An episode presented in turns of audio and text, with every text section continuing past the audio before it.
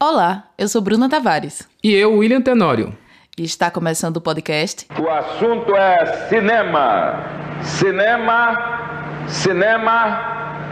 O assunto é cinema. Então, é, essa coisa do título da primeira, não sei o quê, eu sabia que um dia aconteceria, né? Porque nada fica escondido, mesmo sendo um país sem memória. Mas não é isso para mim. O que, que é para mim é, por exemplo, eu fui em Três Rios, aí subiu uma menininha, devia ter uns 16 anos, ela está estudando cinema também.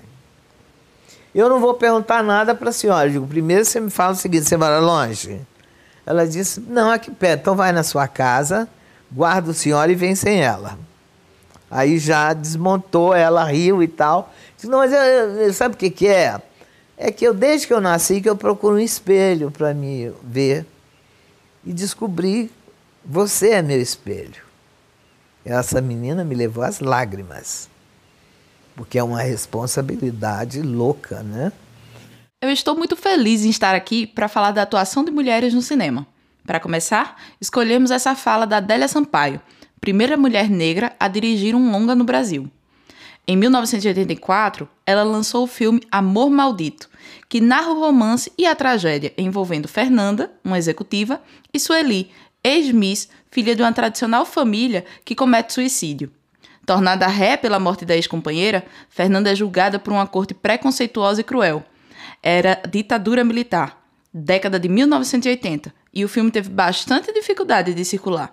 O tema era tabu na época e muitos exibidores tiveram medo. Não dá para acreditar que mais de 30 anos depois, o número de mulheres nos postos de criação narrativa no audiovisual ainda seja tão pequeno. Segundo Ancine, dos filmes realizados no Brasil de 2016, apenas 19,7% dos longas-metragens lançados no país foram dirigidos por mulheres, e nenhuma delas era negra.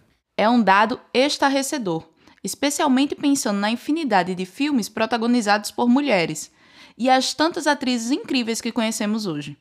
Mas muitas dessas narrativas são construídas pelo olhar masculino realizadores homens que contam histórias e sentimentos das mulheres e pelas mulheres. Lucram, ganham fama, visibilidade, consequentemente, mantêm uma roda girando a seu favor, trazem mais investimentos para os seus conteúdos. É um ciclo do Clube do Bolinha que precisa ser quebrado. É um movimento que já começou o movimento de fortalecimento da participação das mulheres no audiovisual, que era crescente, se fortalece e se espalha por vários lugares do Brasil. É isso, enquanto a gente não admite que esse problema existe, começa a olhar para ele e a tratar dele né, com, com os meios que a gente tem, a gente não vai sair do canto, assim, dizer que, ah, não, é tudo igual, isso só reforça, isso só eu não acho, sabe? Desculpa, não acho, porque eu acho que a gente tem que olhar no espelho, a gente tem que dizer não, existe racismo, existe machismo, e isso precisa ser tratado socialmente, sabe? Essa fala de Ideia Ferraz, realizadora pernambucana, diz muito sobre o crescente movimento de participação das mulheres no mercado audiovisual do Estado. São vários projetos que visam a reflexão, formação, visibilidade e integração das mulheres. A participação das mulheres no Conselho Consultivo do Audiovisual, responsável pela construção do edital do Fulcultura Audiovisual, principal meio de incentivo público para o setor, colaboraram demais para a mudança na abordagem das próprias políticas públicas sobre o tema. Além disso, o surgimento do MAP, Mulheres do Audiovisual do Pernambuco, em 2016. Num ano marcado pelo impeachment da presidenta Dilma Rousseff, a reflexão sobre o controle do discurso midiático pelo machismo, uniu trabalhadoras do audiovisual e foi pontapé para as iniciativas do grupo.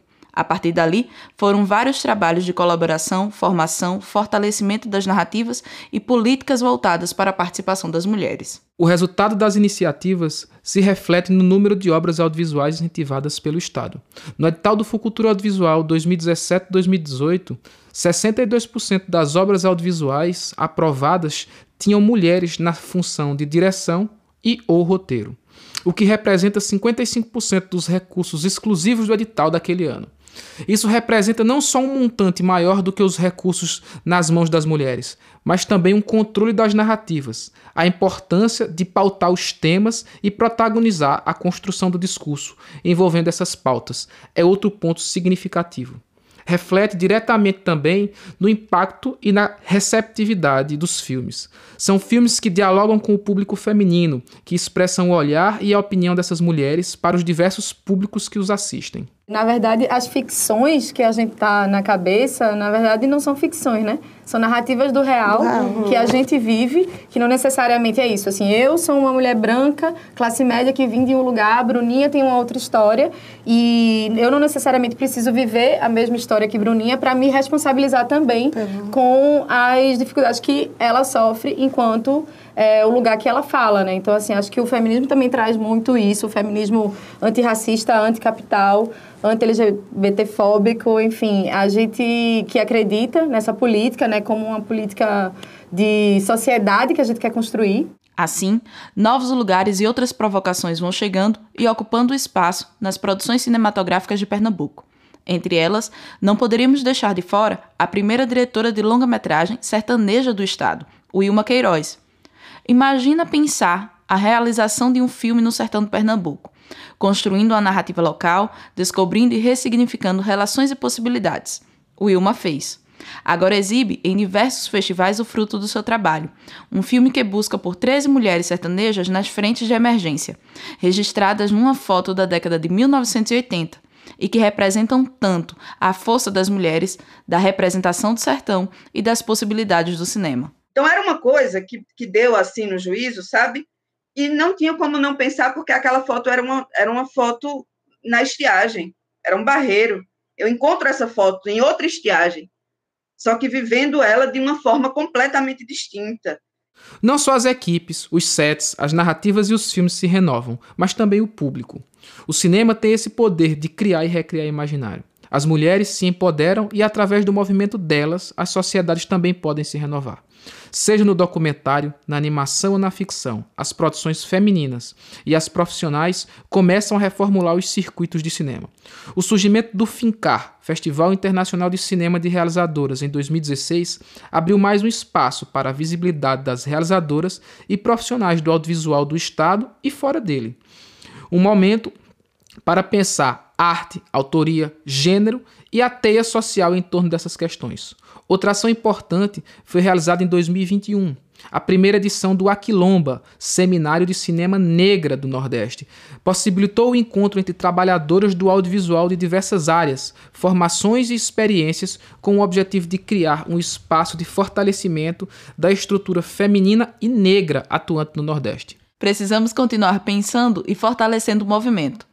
É notável que a discussão de gênero e o recorte racial são muito mais presentes no Brasil hoje e essa tomada de consciência não pode ser revertida, apesar de tudo. Agora é hora de pensar estratégias de sobrevivência, seja no macro ou no micro. A união faz a força para continuarmos quebrando barreiras e ocupando espaços. Sejamos a inspiração para as novas gerações, assim como a Adélia. Acho que a Adélia Sampaio, a, a considerada a primeira mulher negra cineasta do Brasil, isso é muito interessante porque a gente sabe que dentro do contexto de produção audiovisual, quando a gente traz, é, faz os recortes de gênero, a gente tem um homem branco como principal. Sim. Aí, em segundo lugar, vem a mulher branca. Uhum. É, na, eu, não, eu peço até perdão, não sei se é o homem negro ou é a mulher branca que vem em segundo lugar, mas eu sei que dentro dessa escala a mulher negra fica em último e, e nem chega a aparecer como estatística. Então a gente tem uma referência dela ser mesmo do rolê das antigas, assim, produzindo, acho que é maravilhoso. E aí ela é uma, uma experiência. É uma, um estímulo, assim, de estar tá aí produzindo. O podcast Assunto é Cinema acaba aqui, mas o movimento não. Os áudios e referências utilizados nesse episódio estão na descrição e recomendamos demais que vocês assistam essas entrevistas completinhas para se inspirar também. Até a próxima! O podcast é uma produção para Geofilmes com incentivo da Lei Aldir Blanc, Fundarp, Secult, Governo de Pernambuco, Secretaria Especial da Cultura, Ministério do Turismo e Governo Federal.